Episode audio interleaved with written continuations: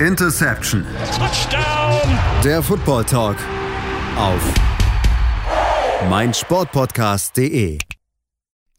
Interception, der Football Talk auf meinsportpodcast.de. Die zweite Folge schon in dieser Woche. Am Dienstag haben wir gesprochen über die AFC South. Dann sprechen wir natürlich heute am Donnerstag hier über die NFC South und wie auch schon am Dienstag äh, dieses Mal mit meinen geschätzten Kollegen Sebastian Mühlenhof und Kevin Wischus. Ich grüße euch.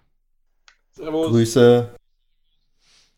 Ja, ähm, ich habe es gerade eben schon gesagt, äh, diese Woche, sorry, ich habe immer noch so diesen Wochenrhythmus drin. In dieser Folge so, in dieser Folge Interception Football Talk geht es um die NFC South, ähm, denn wir sind in, mittendrin in unserer großen Review auf die vergangene NFL-Saison und äh, wie bislang auch schon, machen wir das natürlich auch bei der NFC South ähm, Worst to Best, sprich wir fangen beim schlechtesten Team der vergangenen Saison an und enden dann mit dem besten Team der Regular Season der vergangenen Saison, denn mit der NFC South sind wir nicht nur in irgendeiner Division, sondern in der Division der Champions angelangt.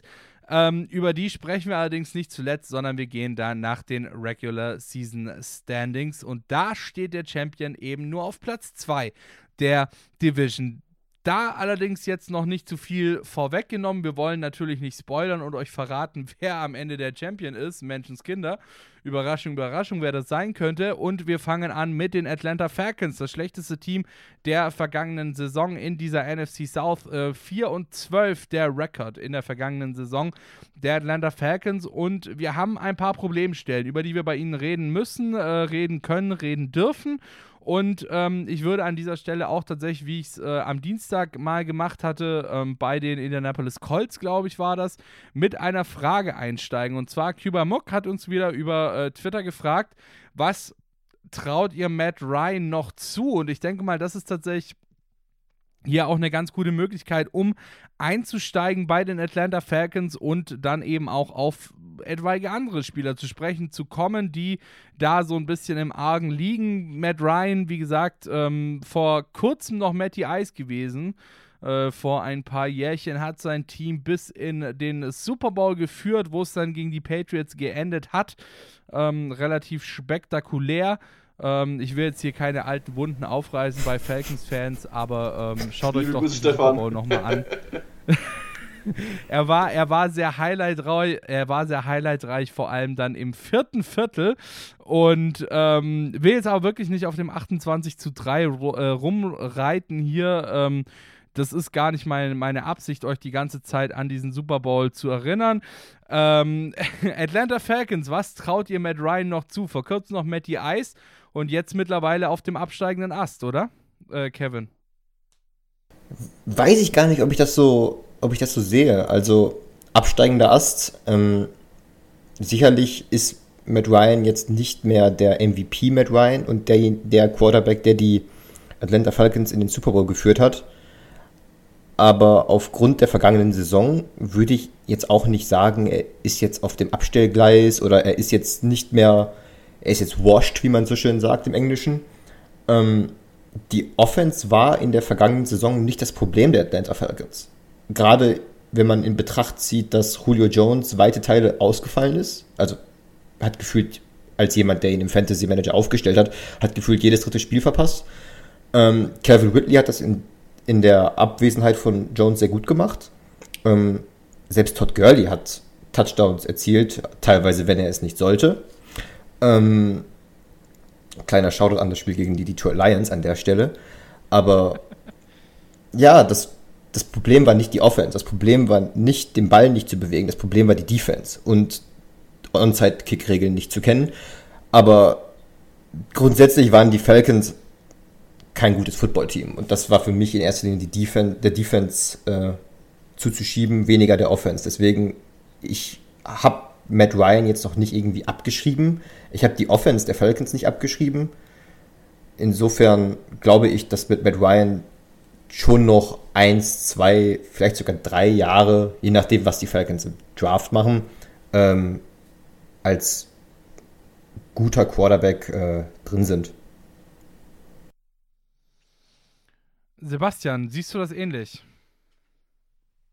Okay, Sebastian möchte nicht mit uns sprechen. Ähm, dann würde ich an der Stelle tatsächlich mal zur Frage von äh, Tobias Hofland eingehen, äh, die reiht sich nämlich wunderbar in diese Frage ein, die wir gerade eben schon hatten. Ähm, ist jetzt ein bisschen blöd. Äh, ich meine, ich glaube, ich habe es auch tatsächlich so ein bisschen im Hintergrund, äh, im Hintergrund gehört, dass Sebastian da äh, hin und wieder mal disconnected ist. Ähm, vielleicht ein paar Problemchen mit dem Internet, aber mache ich erstmal an der Stelle mit dir weiter, Kevin. Ähm, und zwar, was trau. Äh, nee, sorry, äh, die Frage war. Ah, haha sorry, äh, kurz durcheinander gebracht. Die Frage, was traut ihr Matt Ryan noch zu? Die kam von Tobias Hofland und jetzt geht es weiter mit der Frage von Cuba Muck. Ähm, die lautete: Falcons Rebuild muss Matt Ryan, äh, muss der Matt Ryan Nachfolger dieses Jahr gezogen werden.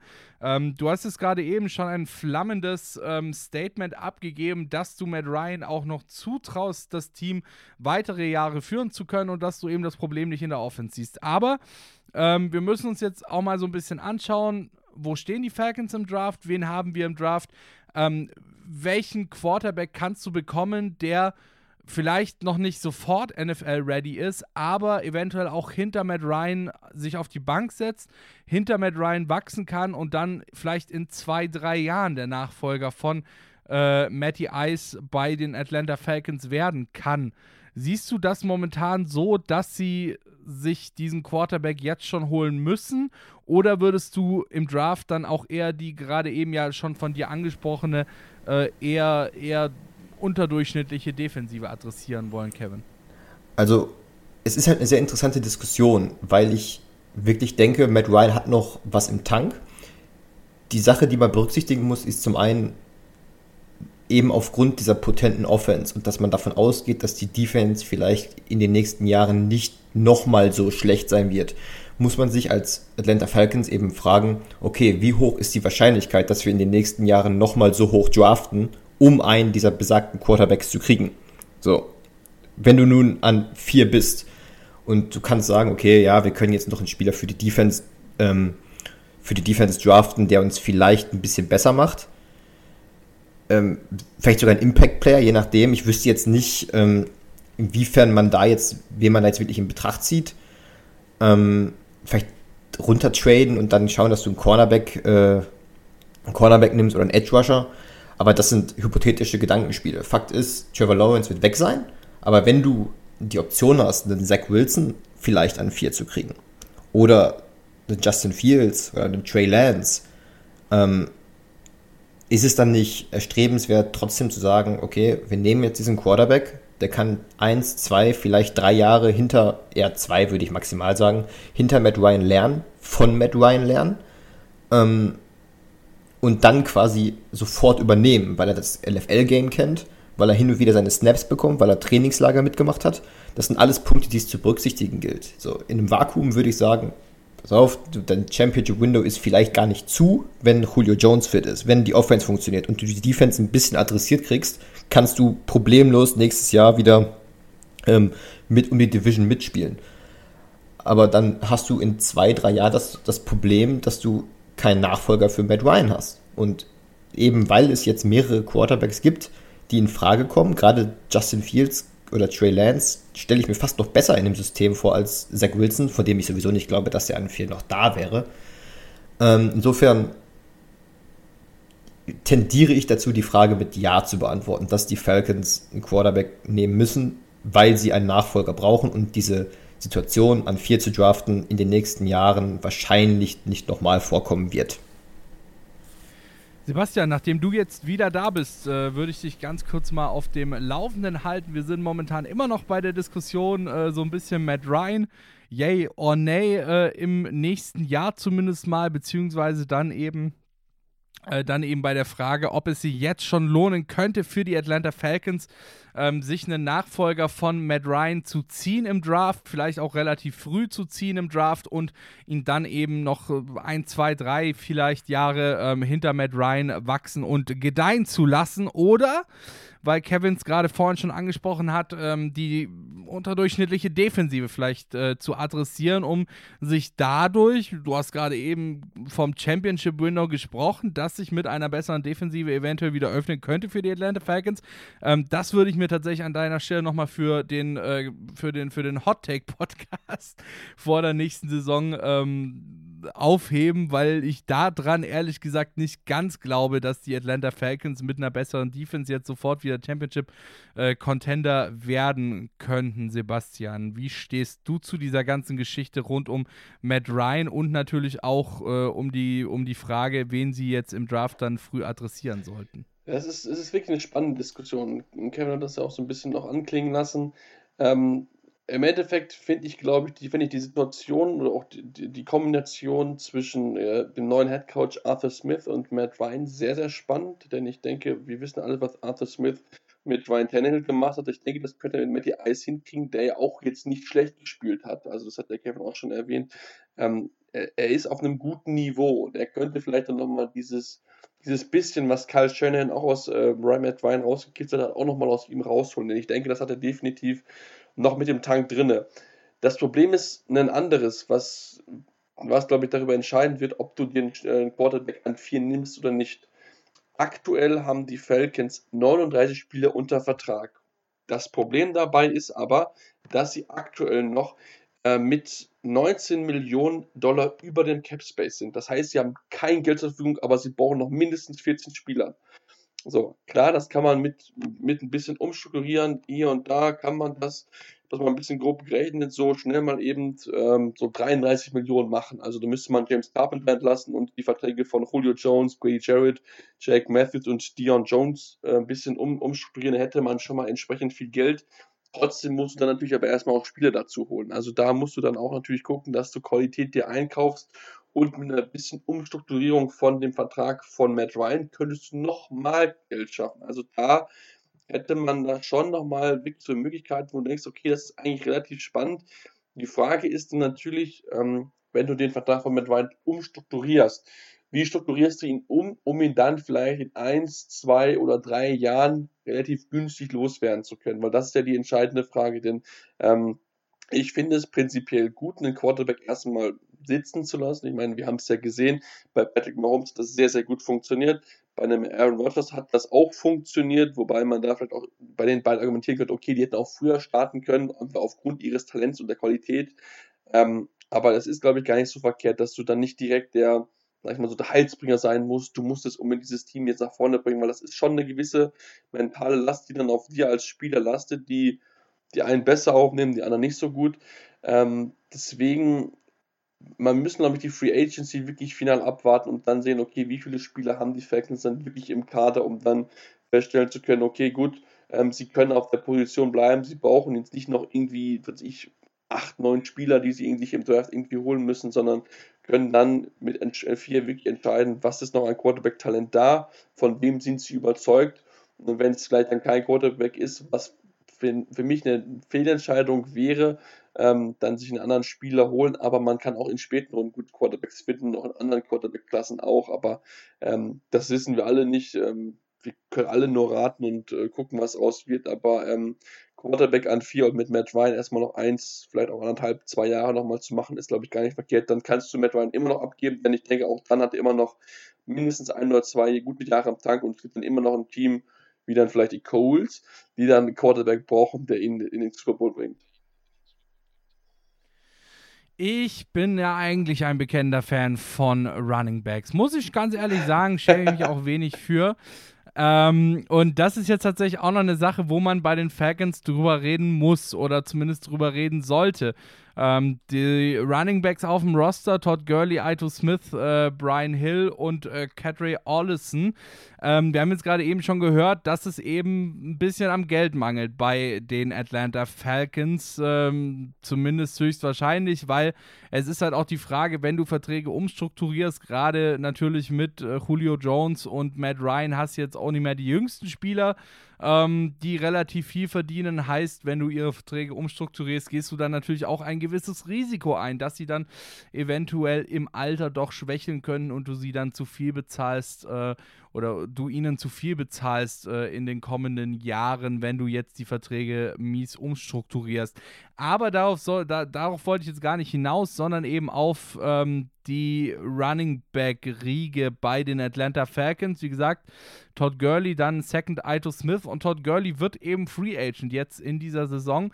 Ähm, Kevin, wie siehst du die Running Backs bei den Atlanta Falcons? Sollten sie Todd Gurley behalten? Also irgendwie gucken, dass sie für ihn noch ein bisschen Kohle freischaufeln? Oder denkst du, dass Ito Smith oder jemand anderes das Ding auch ganz gut wuppen könnte bei den Falcons?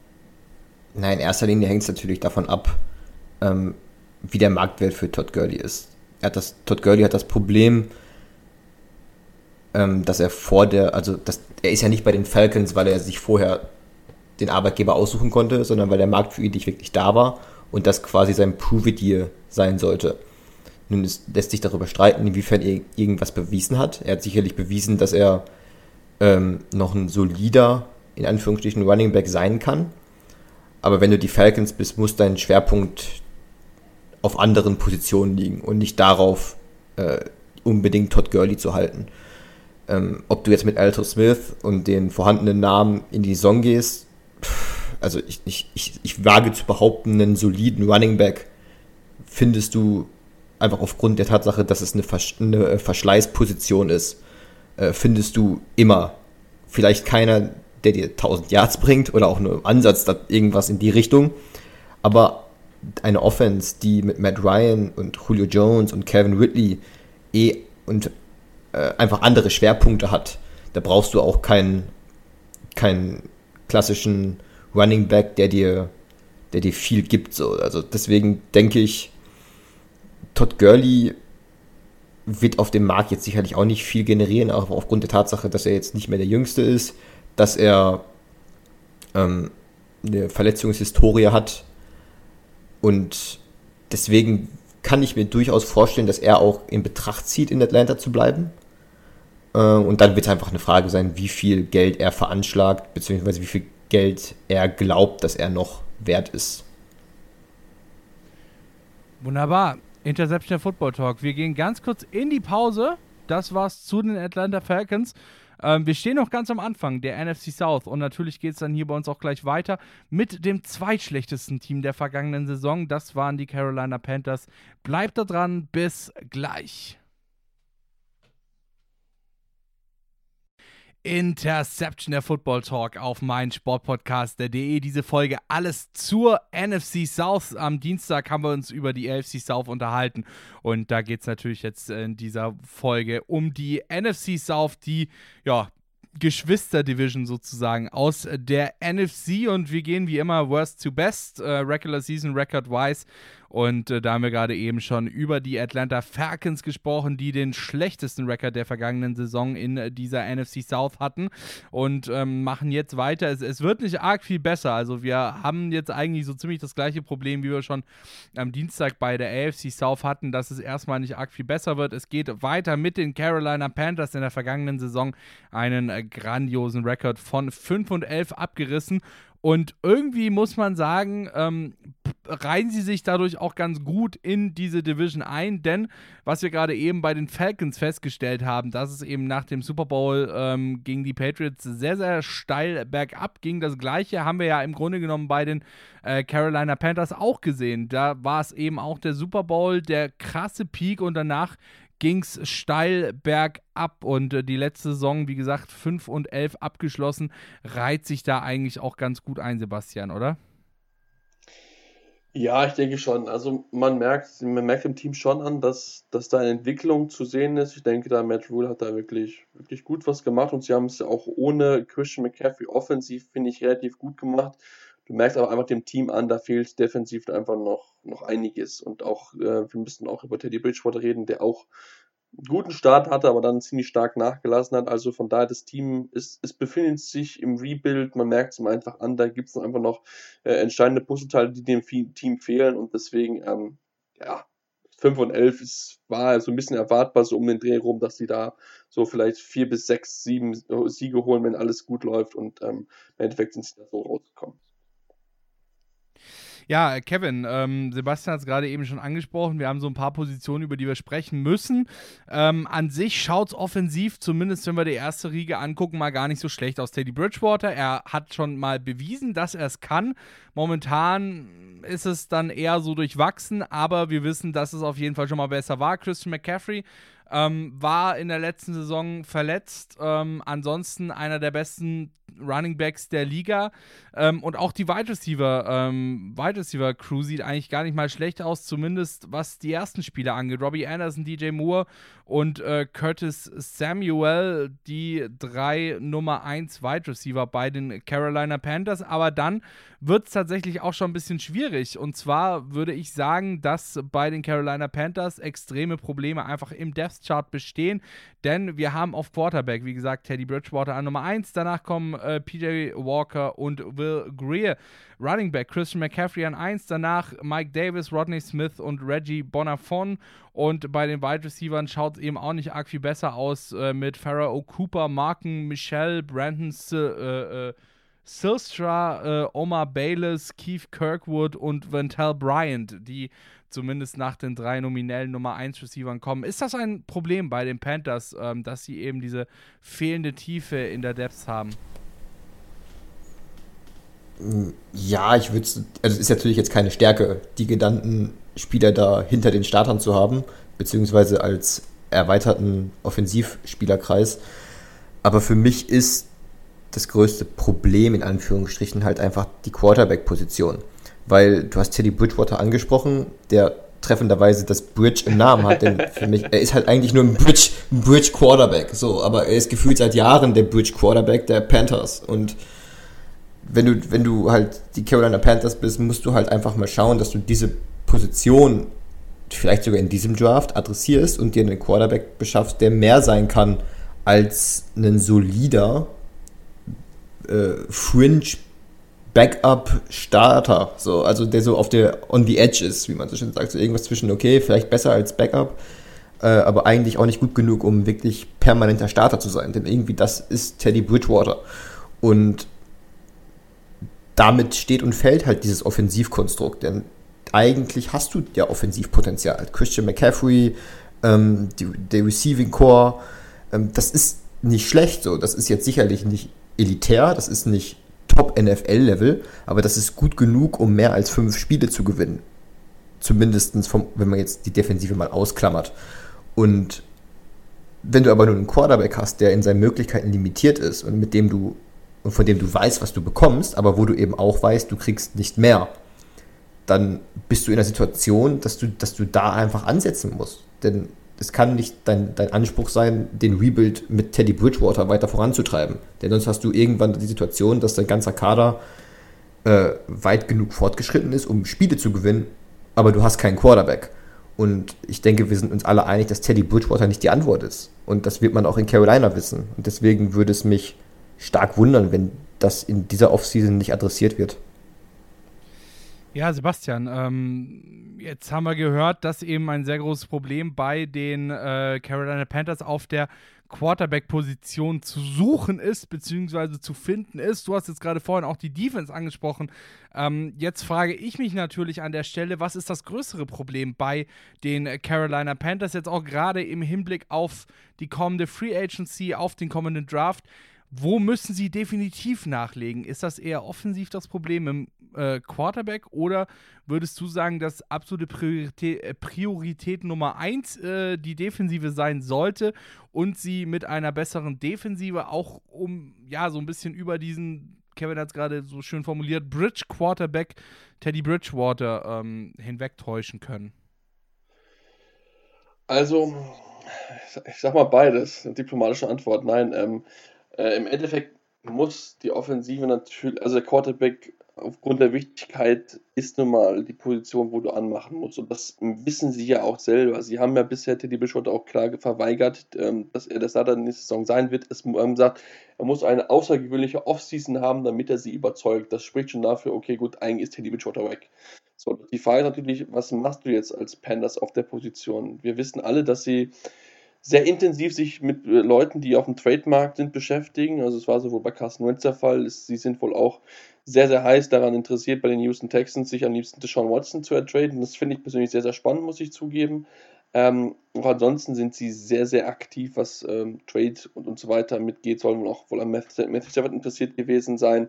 Ähm, das ist mit Sicherheit sehr spannend, denn wenn wir uns angucken, ihr achter Platz im NFL Draft, jetzt im anstehenden, ist eigentlich zu schlecht, um sich einen der Top 4 äh, Quarterbacks wahrscheinlich zu holen. Denn, wie gesagt, der Need ist groß bei vielen Teams. Ich hatte es gleich mal durchgezählt, von irgendwie 15, irgendwie über 10 Teams, auf die ich gekommen war, die eigentlich diesen Quarterback in diesem Draft oder in der Free Agency holen müssen. Das ist schon eine enorm große Anzahl, äh, die wirklich ans Suchen ist. Und deswegen ja, musst du eigentlich so fast drüber nachdenken, dich im Quad, äh, in dem Draft nach oben zu traden. Das ist natürlich aber auch blöd, weil du eigentlich in einer Rebuilding-Phase bist und damit eigentlich auch jeden Pick selber brauchst. Also, das ist eine schwierige Phase, der sich die Panthers gerade beschäftigen, denn wie gesagt, du brauchst eigentlich in der Defensive so einen, ja, einen Ersatz für Luke Kuechly, den sie einfach noch nicht gefunden haben.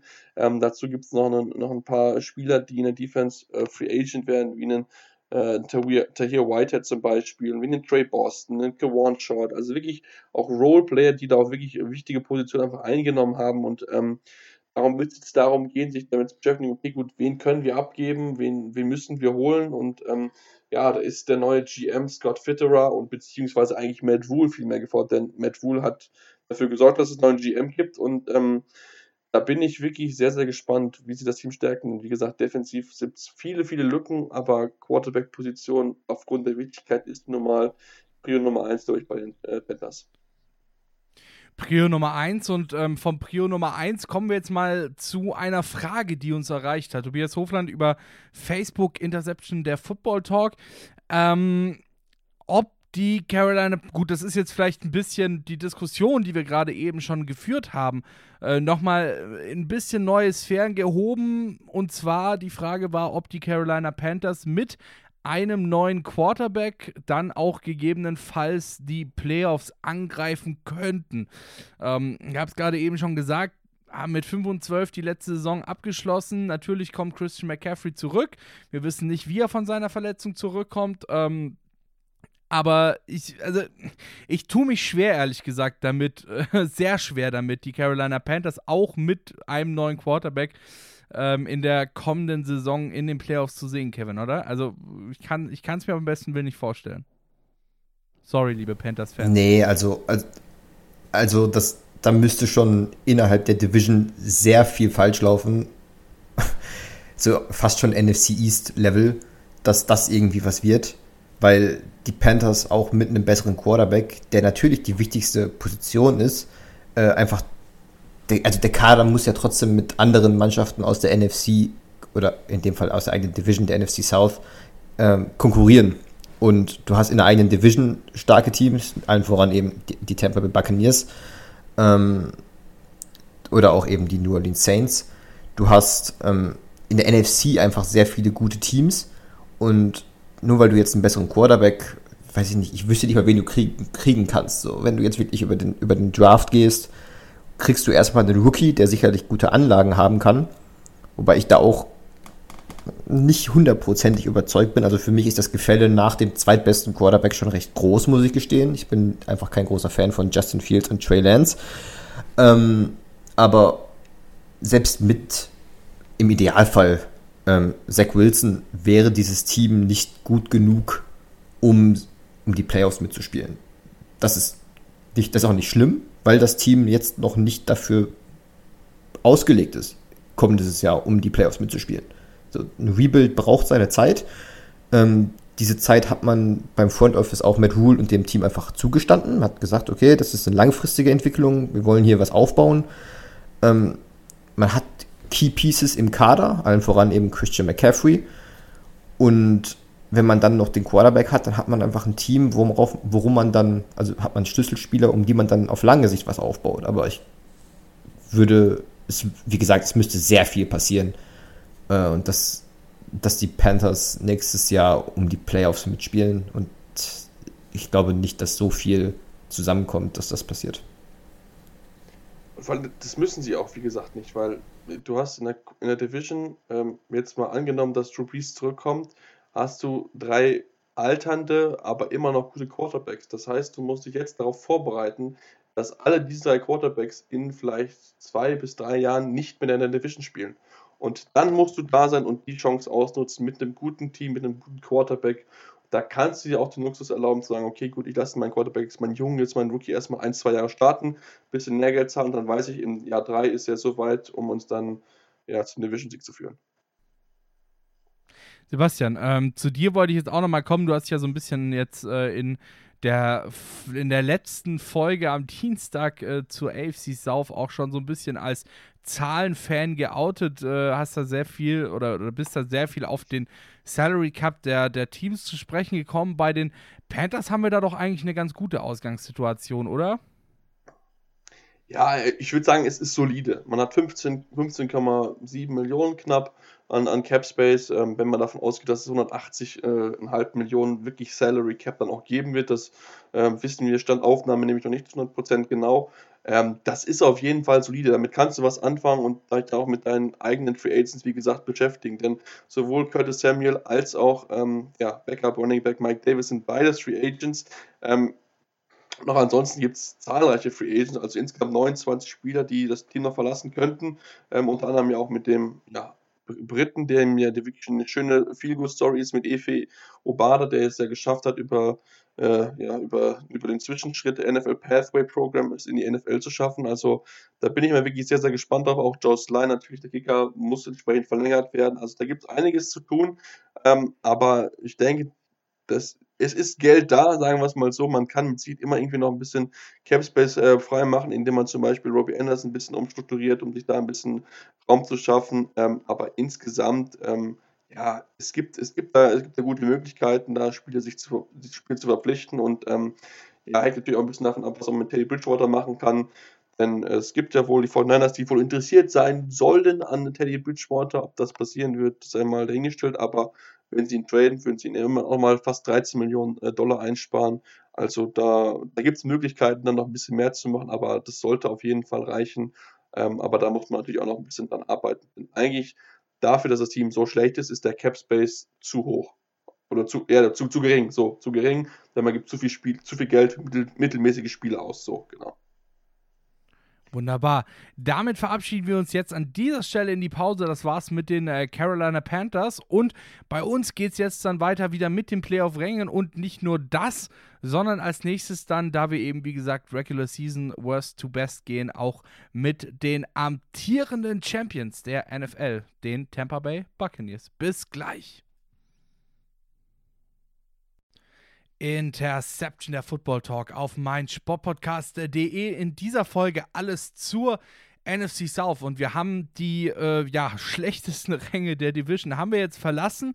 Wir haben über die Atlanta Falcons und über die Carolina Panthers gesprochen und jetzt geht es rapide bergauf, denn als nächstes stehen bei uns die Champions äh, der vergangenen Saison, die amtierenden Champions der NFL auf dem Programm, die Tampa Bay Buccaneers. 11 und 5 in der Regular Season gehabt wie gesagt, hatten vor der letzten Saison schon ordentlich was an Neuverpflichtungen. Natürlich Headline äh, Tom Brady und Rob Gronkowski. Und mit diesem Lineup haben sie es dann eben geschafft, den Super Bowl zu gewinnen. Sebastian, ähm, die vergangene Saison, arg viel besser hätte es eigentlich gar nicht laufen können bei den Tampa Bay Buccaneers, oder? Wenn man das Endresultat sieht, dann auf jeden Fall. Also das, was sie da geschafft haben, das ist schon, ist schon wirklich, wirklich brutal stark. Und ähm, denke, da müssen wir einfach nur den Hut davor ziehen, wie es Tom Brady geschafft hat, innerhalb einer Saison ähm, und ohne vernünftiges Trainingslager, das war ja aufgrund von Corona entsprechend eingeschränkt, das System von Bruce Arians, was eigentlich erst bei vielen Quarterbacks im zweiten Jahr richtig greift, so umzusetzen und dass sie sich so einig sind, dass sie dieses Ding am Ende gewinnen können. Das ist, ist eine unglaubliche Leistung, die er dorthin bekommen hat. Ähm, neues Team, neues System, neue Spieler. Ähm, natürlich, das Team war immer schon gut, so war es jetzt nicht. Also da war immer schon Qualität vorhanden, aber das wirklich so, so hinzubekommen, da, da kann man nur den Hut davor ziehen von dieser unglaublichen Leistung. Und ich meine, Tom Brady hat jetzt mehr Ringe als jede, jede einzelne NFL-Franchise. Ich denke, das sagt alles über, die, über diesen Mann aus. Ähm, Best of All Time. Also da gibt es keine gute Diskussion mehr. Er ist einfach der Greatest. Ja, mein Herz hat gerade äh, so ein bisschen Sprünge gemacht.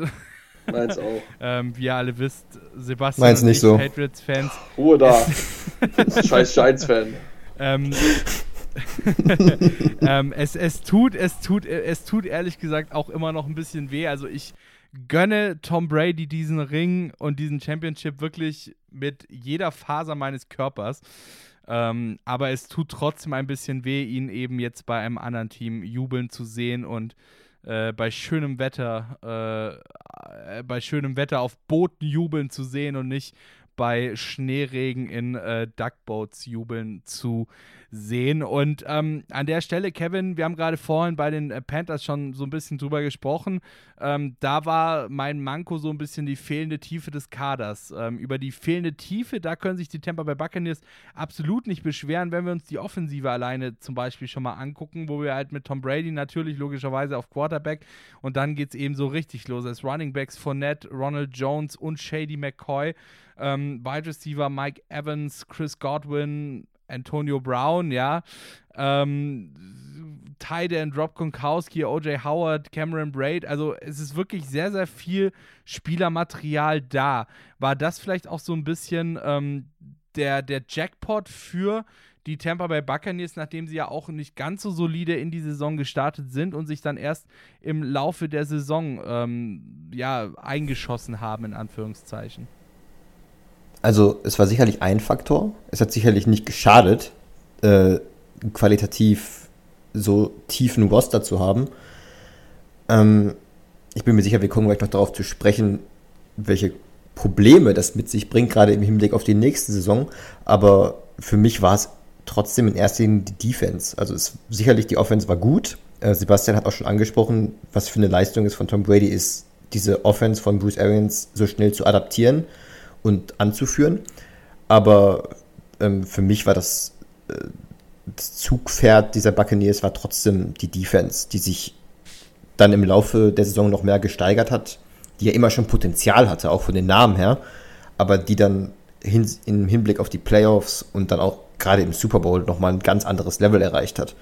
Also müsste ich jetzt äh, ein, mich für eine Gruppe entscheiden, die so wirklich den Unterschied ausgemacht hat, wäre es die Defense. Das soll die Stärke der Offense nicht schmälern und es hilft sicherlich, wenn du weißt, okay, die, die gegnerische Defense muss sich nicht nur auf einen Receiver oder auf zwei einstellen, sondern quasi alle und dann haben wir auch noch ganz so die Running Backs und Titans. Ähm, also das hilft sicherlich und macht es einem Tom Brady, der an sich ja einfach schon sehr gute Qualitäten, Qualitäten hat in seiner Read-Progression und darin ähm, offene Receiver schnell zu finden, ähm, hat es dann noch ein bisschen einfacher für ihn gemacht, auch seine neue Rolle im neuen System zu finden. Aber ja, also die Buccaneers waren einfach ein, kom komplett ein Powerhouse, so auf jeder, auf jeder Positionsgruppe. Offense, Defense, selbst Special Teams. Und das hat dann letzten Endes auch äh, den Unterschied wahrscheinlich ausgemacht.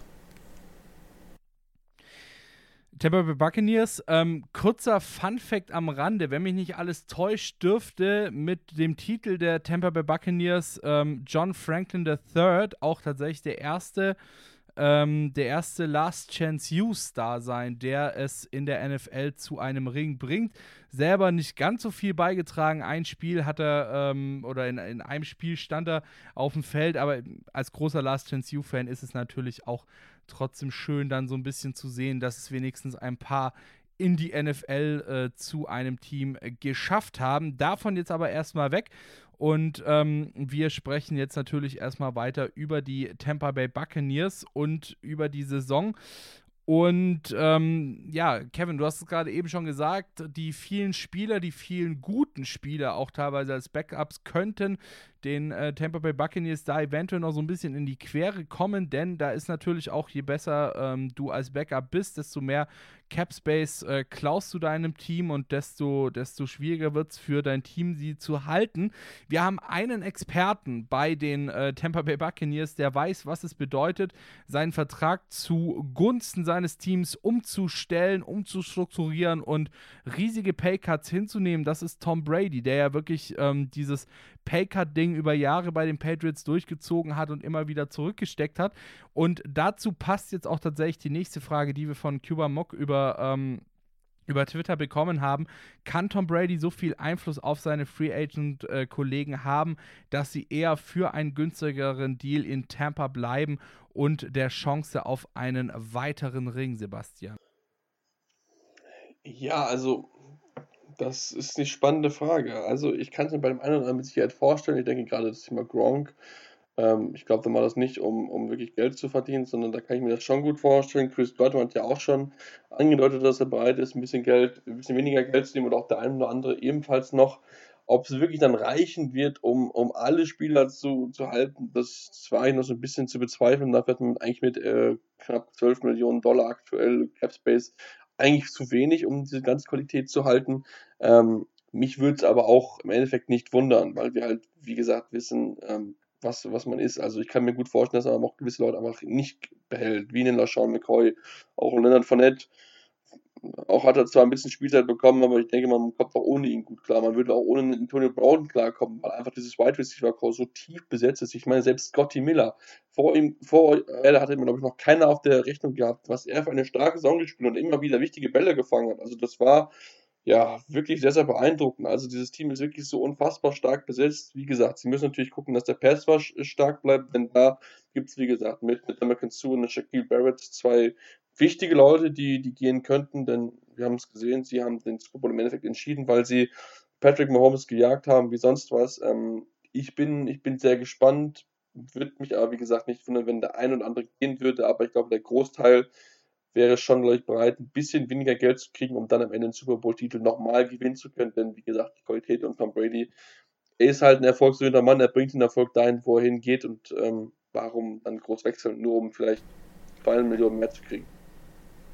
Was halt eben auch mit, was vielleicht auch noch mit reinspielt in diese ganze Debatte, ist eben die aktuelle Cap-Space-Situation, beziehungsweise Salary-Cap-Situation, bedingt durch Corona unter normalen Umständen, Sebastian hat schon angesprochen, Spieler wie Antonio Brown, Leonard Fournette, äh, Rob Gronkowski, ähm, die sind in, ihrem, in einem Stadium in ihrer Karriere, wo ein Ring mehr wert ist als jetzt ein paar, ein paar Dollar mehr. So, bei Chris Godwin kann man jetzt diskutieren und auch bei Shaq Barrett, da würde ich vielleicht sogar noch eher sagen, okay, die sind jetzt in einem Stadium, wo die sagen, wir wollen bezahlt werden, so, weil das NFL-Business eben auch sehr schnelllebig ist und du eine Verletzung davon entfernt bist, ähm, gar keine Absicherung mehr zu haben. Aber wie ich schon angesprochen habe, diese Corona-Situation macht es natürlich auch schwerer. Heißt, warum solltest du jetzt einen Vertrag unterschreiben, der viel, wo die Teams generell weniger bereit sind, ähm, dir wirklich großes Geld zu geben, ähm, wenn du lieber noch ein Jahr bei dem Championship Contender spielen kannst, ähm, dich ins Rampenlicht spielen kannst, im Idealfall noch von Tom Brady die Bälle zugeworfen bekommst, jetzt um bei Chris Godwin zu bleiben, ähm, und dann im nächsten Jahr richtig abkassieren kannst. So, das ist ja auch eine Situation, die die Spieler bedenken. Und da diese Situation durch Corona eben sonder, besonders ist, würde es mich nicht überraschen, wenn weite, wenn viele Spieler einfach auch bei den Bucks bleiben, um sich dann im nächsten Jahr, also sprich einen Einjahresvertrag unterschreiben oder eben den Franchise-Tag nehmen ähm, um dann im nächsten Jahr richtig abzukassieren.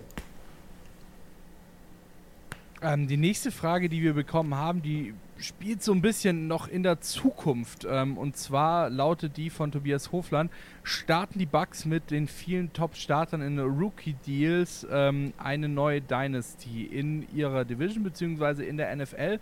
Und ähm, wir haben es jetzt gerade eben schon gehört, dass eben momentan die Cap-Situation relativ schwierig ist, wegen Corona nicht äh, zuletzt und ähm, dass das dann auch in Zukunft so ein bisschen besser wird. Dann muss man allerdings ja auch be äh, bedenken, dann enden die Rookie-Contracts und äh, dann wird das auch für sie wieder teurer.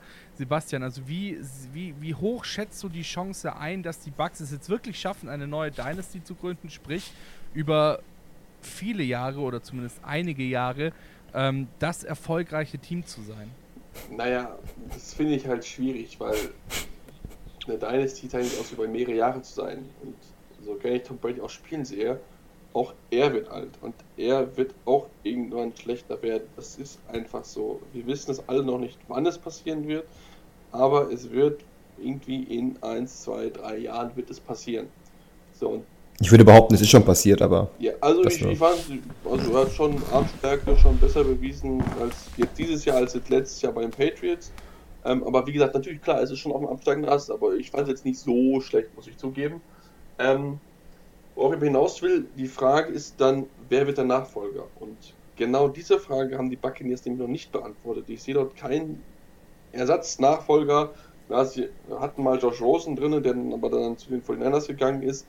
Ähm, ja, also ich sehe es nicht. Die werden vielleicht jetzt eins, solange wie Tom Brady da ist, werden die gut sein. Ähm, und dann müssen wir gucken, dass sie einen Ersatz finden. Und das wird entsprechend schwierig, weil nach Tom Brady jemand zu finden, der halbwegs so gut ist, das ist eine Herausforderung. Ja, vor, vor der Herausforderung steht momentan Ja! ein anderes Team, äh, das Oh nein. Zwei aus dieser Runde sehr, sehr, sehr, sehr gut leiden können, sagen wir mal so. Ähm, aber wir wollen jetzt nicht über die Patriots sprechen, sondern über den Quarterback-Room der Tampa Bay Buccaneers. Du hast gerade eben schon angesprochen, ähm, hinter Tom Brady kommt erstmal lange nichts und dann kommen Blaine Gabbard und Ryan Griffin. ähm, Kevin, Da sagt alles über diesen Quarterback rum aus, Ähm. aber egal. Ja, äh, ich, ich will jetzt auch tatsächlich auch gar nicht mal so extrem auf die aktuell existierende Quarterback-Gruppe zu sprechen kommen, sondern Kevin eher auf das, was sie dann eben in Zukunft, wir haben es gehört, Tom Brady wird älter, ähm, auch wenn es vielleicht manchmal nicht so scheinen mag, aber trotzdem ist er auch nicht immortal, ja, er ist auch nicht und er, er wird auch nicht unendlich äh, lang in der NFL noch spielen können. Und ähm, dann ist es natürlich auch schwierig, wenn du jetzt dann gerade auf die, auf die nächsten zwei Jahre, sagen wir mal jetzt so grob, ähm, dieses Championship-Window, das du dann möglicherweise noch hast, vorausgesetzt das Team passt dann eben noch, wenn wir gerade über die Cap-Situation auch sprechen wollen. Ähm, wenn du dann dieses Championship-Window angreifst in den Jahren, dann musst du ja davon ausgehen, dass du in diesen Jahren zumindest mal nicht von Haus aus einen extrem hohen Pick hast. Plus dazu kommt eben noch die schwierige Cap-Situation bei den Tampa Bay Buccaneers. Also wie wollen sie sich denn einen Quarterback holen können, der dann eben ja zwischen Tom Brady und Blaine Gabbard irgendwo Platz nimmt? Ich finde das, ich finde die Debatte, äh, beziehungsweise diese Diskussion darüber immer, immer ganz, ganz, die wundern mich immer, weil ich mich frage, ähm, wie soll das denn auch funktionieren? Also es ist ja, wenn du ein wenn du ein Championship Contender bist, setzt du nun mal alles darauf, dass du jetzt gewinnst. Und die Buccaneers haben sich Tom Brady geholt, nicht mit der Intention, eine Dynasty aufzubauen, sondern mit der Intention, okay, wir wollen die nächsten Jahre um die, meist, um, den, um die Lombardi Trophy mitspielen. Und darauf ist dieser ganze Roster ausgelegt, darauf ist ähm, viele, die meisten Roster eigentlich ausgelegt. Also wenn man sich die, die Championship-Teams anschaut, äh, wie viele dieser Teams haben denn jetzt in der Hinterhand ähm, einen Quarterback, wo sie sagen, okay, wenn unser jetziger Starter, mit dem wir den Super Bowl gewinnen könnten, weg ist, dann ähm, haben wir da noch jemanden in der Hinterhand. So, selbst bei den Packers, die von Medien und Fans gleichermaßen geslandert wurden, weil sie Jordan Love genommen haben, anstatt Aaron Rodgers Hilfe zu beschaffen, quasi das Gegenteil gemacht haben von dem, was die Buccaneers gemacht haben. Selbst da weiß man nicht, ob Jordan Love überhaupt was taugt als vermeintlicher Nachfolger. Insofern, die Buccaneers, glaube ich, machen sich überhaupt keine Gedanken darum, was passiert, wenn Tom Brady dann nicht mehr der Quarterback ist, weil das, ähm, weil das gar nicht, das, also klar, du musst als Franchise irgendwie schon jenseits deiner jetzigen Primetime denken, aber im Endeffekt weißt du doch, okay, wir sind jetzt im Championship Window und danach müssen wir in den Rebuild gehen, weil alle Contracts, die jetzt haben, die Spieler sind, die meisten, sind jetzt in ihrer Prime, wenn ich jetzt an Mike Evans denke, ähm, an Levante David, ähm, Devin White jetzt nicht, der ist noch recht jung, aber viele Spieler, die du hast, die dich eben auch jetzt zu diesem Super Bowl gebracht haben, sind ja nun mal ähm, jetzt in ihrer besten Zeit. Und davon auszugehen, dass man jetzt einen Quarterback äh, irgendwie im Draft findet, dass man so eine smooth Transition schafft und quasi ähm, im Championship Window bleibt, ist für mich äh, sehr, sehr ähm, irrational und abstrus, muss ich sagen. Ja, das ist ja auch, das ist auch, glaube ich, die schwerste Aufgabe, die es eigentlich gibt, weil von Erfolg zu Erfolg zu gehen, das ist, das ist enorm schwierig, weil so ein Quarterback, der so gut ist zu finden, das, das schafft man halt nicht immer. Also das, das, haben ja selbst die Packers ja auch jahrelang nicht geschafft, nach, äh, nachdem sie Anfang, äh, Anfang der 60, also 60er, 70er relativ gut gewesen sind, kam 20 Jahre lang gar nichts. Also das ist halt enorm schwierig und da musst du halt dann auch gewisses Quäntchen Glück haben, dass dann der Quarterback, den du dann nimmst, als Nachfolger deines äh, Franchise-Guys, dass er dann einschlägt. Und das ist halt schwierig, das kann man halt nicht vorher voraussagen. Und ich glaube, ich glaube, es gibt in der NFL bestimmt 20 Teams, die gerne mit den Tampa Bay Buccaneers ja. für die nächsten zwei Jahre tauschen würden, auch. auch wenn sie den Quarterback für danach nicht haben. Wunderbar. Dann gehen wir jetzt ganz kurz in die Pause und äh, dann melden wir uns wieder mit dem, zumindest was die Regular Season angeht, besten Team der NFC South. Bis gleich. Interception der Football Talk auf mein Sportpodcast.de. Diese Folge alles zur NFC South. Die AFC South haben wir schon am Dienstag besprochen. Könnt ihr auch gerne nochmal reinhören, wenn ihr das bislang noch nicht getan habt. Ja, NFC South ist angesagt. Wir sind mittlerweile schon ziemlich weit durchgekommen. Uns fehlt noch genau ein Team.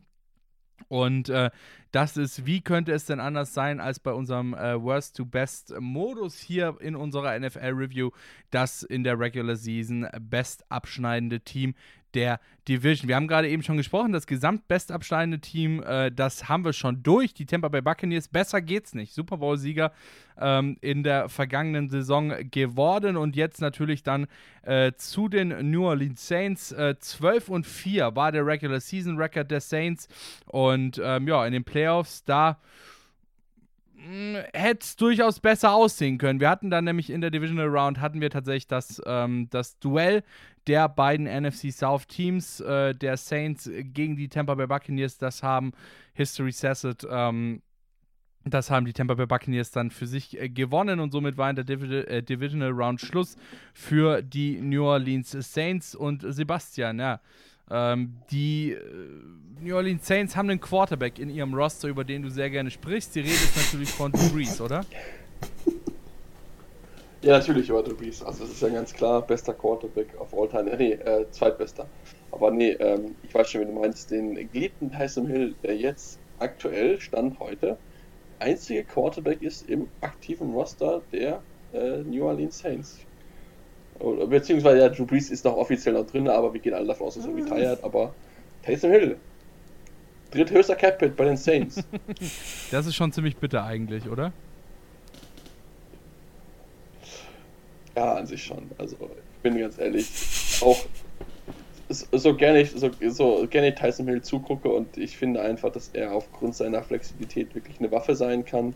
Ähm, 16, ich glaube, wie viel, wie viel ist er, glaube ich, 16 Millionen ist er für 2021, 16,15 Millionen. Äh, ja, das ist er definitiv nicht wert. Also, sorry, da, das ist definitiv zu viel. Das hat man ihm damals letztes Jahr gegeben, weil man ihn dann als ähm, quasi so als ne, First Quarterback bezahlen wollte. Aber wie gesagt, das ist er im Endeffekt nicht. Wir haben es jetzt gesehen. Hat gute Ansätze gezeigt, hat auch das Team entsprechend äh, gut übernommen, als dann Drew nicht dabei gewesen ist. Aber man merkt halt, er ist halt limitiert, weil er halt einfach ja, sehr selten als Quarterback eingesetzt wird. Und äh, er ist ein schöner Gadget-Player, macht Spaß, ihm zuzugucken, aber äh, dauerhaft Quarterback ist, glaube ich, nicht Tysons Aufgabe. Aber ist es, ist es bei den New Orleans Saints nicht eigentlich ähnlich, wie wir am Dienstag schon bei den ähm, Tennessee Titans besprochen haben, dass sie eben wirklich dieses Ceiling eigentlich nicht hätten oder nicht haben sollten, wenn man sich rein das Roster der New Orleans Saints anschaut, äh, mit eben Drew Brees auf Quarterback, äh, zumindest momentan theoretisch noch als Quarterback, äh, wenn man jetzt mal nicht davon ausgeht, dass er jetzt retired, dann natürlich Alvin Kamara, du hast Michael Thomas ähm, und so weiter. Also es ist, es ist eigentlich gar nicht, es ist gut, es ist sehr gut, was dort im Roster steht, aber trotzdem reicht es nicht, um diesen letzten Schritt zu gehen, um dieses nicht vorhandene Ceiling dann doch irgendwie zu durchbrechen, Kevin, oder? Also ich würde tatsächlich nochmal unterscheiden zwischen den Saints und den Titans, weil die Titans deutlichere, äh, deutlich identifizierbare Schwachstellen haben als die Saints. Also die Saints, wenn man sich die letzten Jahre anguckt, in der Regular Season immer eines der Top-Teams gewesen in der NFC, immer abgeliefert auf extrem hohem Niveau, immer mit ähm, großen Erwartungen in die, Off äh, in die Postseason gegangen und dann entweder durch, äh, durch einen Überraschungssieg des Gegners, mal waren es die Vikings, ähm, oder eben jetzt in dem Jahr gegen die Buccaneers einfach ausgeschieden. Also irgendwie kam dann immer diese, diese, diese, diese, dieses abrupte Ende, von dem man nicht wirklich dachte, dass es kommt. So. Und oder halt Pass Interferences. Oder eben Pass Interferences, genau. Aber das ist, das, das, das zieht sich dann eben wie so ein roter Faden durch die letzten Jahre des Saints. Und im Gegensatz zu den Titans, wo man eben weiß, okay, daran hat's, äh, daran muss man arbeiten, daran hat es gelegen. Bei den Saints sagt man, okay, welche Positionsgruppe ist jetzt wirklich das Problem? So, denn die Offense muss man jetzt auf Drew Brees zeigen, so, aber wenn der über die Regular Season gut genug sein kann, warum ist das dann in der Postseason nicht? Es ist ja auch nicht so, dass du wie in der NBA oder in anderen Ligen jetzt eine Best-of-Serie spielst, wo du über mehrere Spiele deinen Gegner quasi studieren kannst und weißt, was er gut macht oder was nicht, sondern es ist quasi eine Vorbereitung wie auf ein normales Regular Season Game, so, äh, von der, vom, vom Time Management her. Insofern kann es daran nicht liegen, dass du den Gegner irgendwie äh, groß studiert hast. So. Und dann fragt man sich, okay, der Kader ist eigentlich gut, wie du schon sagst. Du hast eigentlich auch eine gute Defense, du hast einen guten Pass Rush. Ähm, die Secondary, ja, ist, ist gut, so ist sicherlich jetzt nicht so namhaft besetzt wie jetzt äh, eben Pass Rush oder die Offense, aber auch gut genug, um eben ein Contender zu sein. Und dann stellst du dir die Frage, oder stellst, stellt man sich die Frage, okay, warum sind die Saints dann jetzt wieder an den Erwartungen gescheitert? So, ist es der Quarterback, wie ich schon gesagt habe. Ähm, ich, ich weiß es nicht, das ist, das ist das Harte, weil ich mich wirklich, äh, weil es für mich zu kurz gedacht ist, einfach zu sagen, okay, Drew ist einfach nicht mehr gut genug. Denn sicherlich hat er, ist er inzwischen limitiert, muss sich schon reinhängen, mal einen Pass über 20 Yards zu schmeißen. Aber wenn das in der Regular Season reicht, über Alvin Kamara und ähm, diese von Sean Payton einfach äh, geschemte Offense, um zwölf Spiele zu gewinnen und in die Postseason einzuziehen, dann sehe ich keinen Grund zu sagen, okay, jetzt in der Postseason ist es plötzlich nicht mehr gut genug. Ähm, du hast gerade einen Namen genannt, auf den ich jetzt auch an der Stelle noch eingehen würde. Du hast über Drew Brees gesprochen, darüber, ähm, dass es eventuell auch an ihm liegt, vielleicht auch an seinem fortschreitenden Alter, dass es dann eben nicht mehr für den ganz großen Wurf im wahrsten Sinne des Wortes reicht. Ähm, aber wenn wir uns eben angucken, dass das jetzt wirklich schon die letzten Jahre so andauert, ja, dass immer dieses Ceiling tendenziell nicht da war, aber dann trotzdem eben irgendwie doch wieder an die Zimmerdecke gestoßen wurde. Durch viel Pech, siehe Pass Interference oder eben auch durch ähm, ja, dumm, dumme Niederlagen letzten Endes. Ähm, ist es vielleicht auch so ein bisschen die Schuld oder, oder sollte man vielleicht auch die Schuld so ein bisschen bei Sean Payton suchen, dass er es eben nicht schafft, sein Team, das in der Regular Season Jahr für Jahr im Grunde genommen dominiert und ähm, in der Liga ganz, ganz, ganz weit oben steht, dann auch letzten Endes so Playoff-ready zu bekommen, dass sie die Leistung, die sie in der Regular Season schon gezeigt haben, auch in den Playoffs so umsetzen können, Sebastian.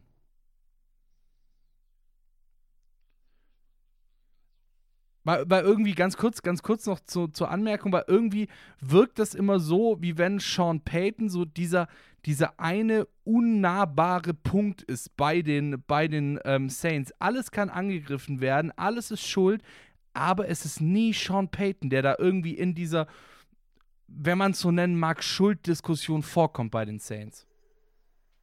Ja, das ist schon, es ist schon ein interessanter Punkt. Also da, da, da hast du durchaus recht, dass er so ein bisschen so ja, der Unantastbare ist ein Fragezeichen. Ich meine, du musst auch überlegen, die Saints waren, bevor Sean Payton mit Drew Brees das Ding übernommen hat, quasi irrelevant. Also die werden wahrscheinlich auch danach irrelevant sein, weil es halt einfach eine Franchise ist, die halt nie viel Erfolg hatte. Und wie gesagt, Drew Brees hat es ein bisschen nachgekostet, auch dann natürlich nach dem Hurricane Katrina, wo er den Super Bowl dann hat gewinnen können nach New Orleans. Das hat dem Team viel Kraft gegeben und deswegen hatten wir es wahrscheinlich auch noch so positiv in Erinnerung, dass das so, so zwei sind, die halt ja, die halt die Franchise relevant gemacht haben. Das ist mit Sicherheit ein spannender Punkt, aber es sind halt irgendwie dann halt Kleinigkeiten, die dann halt nicht zusammengefasst haben, dann irgendwie auch Spieler, die in entscheidenden Momenten halt nicht ihre Qualität abgerufen haben, ne? wie zum Beispiel das Spiel gegen die Vikings, wo die Außenseite verteidigt wurden, dann lässt du so einen Pass dann zu auf Stefan Dix, das darfst du halt nicht erlauben als Verteidiger.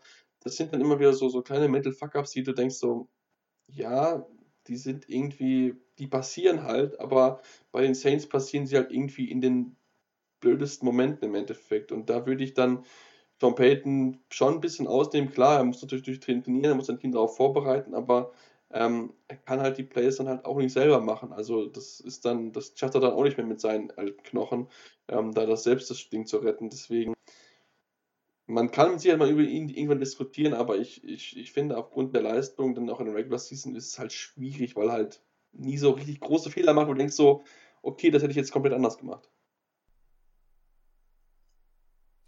Wir haben jetzt gerade eben schon drüber gesprochen oder zumindest das mal kurz angerissen, dass Drew Brees eventuell retiren könnte jetzt dann nach dieser Saison, beziehungsweise die Chance, dass er retired, gar nicht mal so schlecht steht.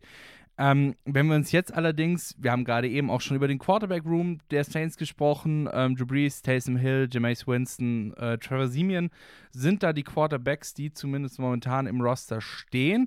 Ähm, und eigentlich ja, Taysom Hill ist nicht schlecht, aber eben, du hast es gesagt, Sebastian, jetzt auch nicht unbedingt so gut, wie viel Geld er verdient. Und wenn wir uns jetzt dann die Cap-Situation der Saints angucken, ja, und gucken, ähm, oder beziehungsweise, beziehungsweise realisieren, dass es halt eben nicht reicht, dass sie dann eben doch wieder an dieses Ceiling stoßen, an diese imaginäre Decke und ähm, dass sie eigentlich doch noch irgendwas ändern müssen, vor allem natürlich ähm, in, in Anbetracht dessen, dass Drew Brees eventuell ihn wegbrechen könnte. Dann sehen wir, dass wir diese schwierige Cap-Situation haben bei den New Orleans Saints, die wirklich ganz, ganz, ganz doll weit in den Miesen sind. Und ähm, da reiht sich jetzt die nächste Frage von Tobias Hofland ganz gut ein. Werden die Saints durch die Cap-Probleme für einige Jahre im Niemandsland versinken, ähm, Kevin? Weil ich meine, wir haben theoretisch die Spieler, Michael Thomas, ähm, und so weiter und so fort, die zumindest theoretisch die Leistung bringen könnten, aber natürlich dann auch wieder einen vernünftigen Quarterback brauchen, der ihnen erlaubt, diese Leistung bringen zu können. Ich denke vorab nicht, dass Drew, Brees retiren wird. Ich glaube, er wird noch ein Jahr dranhängen. Es gibt ja auch schon Videos im Internet, wo er, wie er sich auf die Saison quasi schon vorbereitet, Trainingvideos und so weiter, die ähm, mehr oder weniger anteasern sollen, dass er es noch ein Jahr versucht.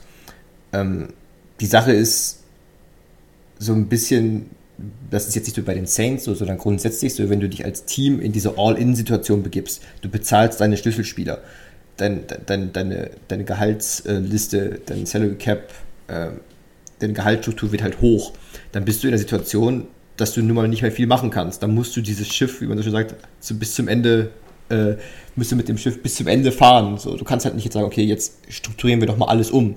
So, du musst halt jede Chance irgendwie nutzen, die es geht und selbst sei sie noch so klein. Und deswegen wird man bei den Saints sich sagen, okay, wir können am Kader nicht viel machen, so, das ist, der Kader ist gut genug und irgendwie muss es mit Brees halt noch gehen. Und ich, um jetzt auf die Frage ähm, von Tobias zu kommen, ich glaube, es wird dann halt so laufen, dass man sich sagt, okay, ein Jahr noch mit Brees, entweder wird es noch was mit dem Super Bowl oder eben nicht. Und dann, wenn Brees dann definitiv aufhören wird, wird man nicht drum rumkommen, die teuren Spieler, die dann vielleicht noch ähm, Value haben, wegzutraden. Denn sicherlich haben dann diese Spieler wie eben Michael Thomas, äh, vielleicht auch Alvin Kamara, das ist ein bisschen schwieriger bei Running Back, aber gerade Michael Thomas, so ein Receiver, den kriegst du eigentlich immer bei einem Contender unter, so, wo du sagen kannst, okay, der, der, der der ist doch das, das, das Piece, so was dieses, dieser Container noch braucht. Und für die Saints heißt es im Endeffekt dann, ja, entweder holst du jetzt noch was mit diesem Roster oder ohne Quarterback wird es dann halt schwer, weil dann musst du eigentlich alles einreißen und musst in den Rebuild gehen. Weil so ein Mittelding irgendwie, okay, wir behalten jetzt unsere Schlüsselspieler und dann bauen wir uns einen neuen Quarterback auf und dann versuchen wir es nochmal. Das funktioniert halt einfach nicht. So jung sind Michael Thomas und Cameron Jordan und ähm, andere Spieler, die man als Schlüsselspieler identifiziert hat, nun jetzt auch nicht, dass man sagen kann, man kann jetzt mit den Spielern nochmal einen Rebuild durchmachen. Das kannst du am ehesten noch mit einem Spieler wie Alvin Kamara. Ähm, aber danach, das sind nun mal Spieler, der Kader der Saints ist auf jetzt ausgelegt und war die letzten Jahre auf Erfolg ausgelehnt. Und der ist ausgeblieben. Und jetzt zahlt man so die Zeche dafür, dass man schauen muss, dass man in den nächsten Jahren quasi so oder so in den Rebuild gehen muss. Ob man dann bis dahin noch einen Titel holt oder nicht, ist eigentlich die einzige Frage, die sich noch stellt. Ich, ich finde, das geht, das geht eigentlich weiter. die eigentlich spannende Frage ist nicht, ob Drew weitermacht. Die eigentlich spannende Frage ist, was mit James Winston passiert. Denn man hat ihn ja geholt, um zu gucken, okay, kann er derjenige sein, der dann der Nachfolger von Drew Brees wird? Denn das ist ja der einzige Grund, warum man ihn entsprechend geholt hat. Ähm, ich denke, uns war allen klar, dass er nicht starten wird, weil, wie gesagt, Drew Brees einfach da der klare Starter ist. So, und das ist jetzt die, die spannende Frage, wo wir uns jetzt stellen, okay, ein Jahr war er jetzt da, hat eine, ich glaube, eine Million bekommen. Ähm, so, was macht, was passiert jetzt? Wie geht es jetzt weiter? Natürlich, klar, muss man erstmal Cap, Cap Space kreieren. Aktuell ist man noch mit knapp 50 Millionen in den Miesen. Ähm, da gibt es auch Möglichkeiten, das zu machen. Zum Beispiel Con Alexander soll auf der Abschlussliste stehen, da würde man mal eben mal 13 Millionen Dollar einsparen.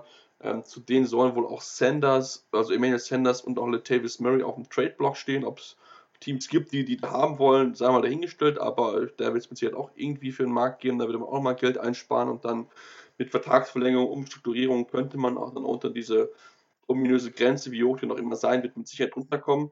Ähm, und dann hängt es davon ab, okay, gut, was können wir James Winston dann entsprechend bieten? Also was können wir ihm für einen Vertrag machen, ähm, wenn er derjenige sein soll, der dann übernehmen soll? Das ist natürlich eine andere Frage. Das, das wissen wir nicht. Wir wissen nicht zu 100%, ob er derjenige ist, wo der Sean Payton sagt, ja, mit dem möchte ich weitermachen. Ist er der Mann, dann wird es mit Sicherheit so sein, dass die Saints weithin nah am Cup-Limit immer arbeiten werden, denn normalerweise ist das, das System, was sie fahren, von Prinzip her eigentlich genau das Richtige, immer ans Maximale ranzugehen, um dann einfach mit guten Spielern dann den möglichst besten Erfolg zu holen. Durch die Pandemie natürlich ist es jetzt ein bisschen schwieriger geworden. Das ist einfach so, dass wussten die genauso wenig wie wir das wussten, dass wir die Corona-Pandemie 2020 beginnen würde. Ähm, aber äh, ich würde das noch nicht weggehen. Also ich glaube schon, dass die weiterhin dieses Prinzip fahren werden. Ob es erfolgreich sein wird, wir werden es sehen, aber ähm, ich sehe da keinen großen Rebuild irgendwie in den nächsten drei bis fünf Jahren kommen. Alright. Ja, ähm, wir hatten in dieser Folge sehr viele offene Fragen. Wie geht es mit den Saints weiter? Wie geht es mit den ähm, Tampa Bay Buccaneers weiter? Können die Atlanta Falcons, ähm, wie sollten die Atlanta Falcons mit Matt Ryan ähm, weiterverfahren? Können sich die äh, können, sich die, können sich die Carolina Panthers eventuell wieder in die Playoffs zurückbringen. Ähm, es bleibt auf jeden Fall spannend in dieser NFC South und ähm, ich meine, wir hatten jetzt in der vergangenen Saison eine sehr, sehr interessante Saison. Natürlich auch gerade eben durch die Tatsache, dass die Tampa Bay Buccaneers am Ende dann alles gewonnen haben, die, ähm, die New Orleans Saints in der Regular Season wieder da waren, wo sie eigentlich sein sollen. Und ich bin sehr gespannt, was in dieser Division noch so kommt, was aus dieser Division wird. Und ich würde mal sagen, an der Stelle machen wir einfach mal Schluss. Das war's mit der NFC South, ähm, mit der Review zur NFC South und der vergangenen Saison hier bei Interception Football Talk auf meinsportpodcast.de. Diese Woche mit Patrick Rebin, Kevin Wischüs und Sebastian Mühlenhof. Ich bedanke mich bei euch, äh, dass ihr mit dabei wart. Ich bedanke mich natürlich auch bei unseren HörerInnen, dass ihr uns treu bleibt. Und wie ihr wisst, könnt ihr uns natürlich auf äh, diversen gängigen Social Media Plattformen äh, erreichen. Instagram relativ neu, Interception FT, dort alles kleingeschrieben. Twitter Interception FT und Facebook Interception. Der Football Talk hört unsere Podcasts, hört die anderen Podcasts bei meinsportpodcast.de. Es lohnt sich. Danke nochmal, Sebastian und Kevin. Und wir hören uns dann ganz bald wieder, wenn es heißt Interception Football Talk auf meinsportpodcast.de. Interception. Touchdown. Der Football Talk auf meinsportpodcast.de.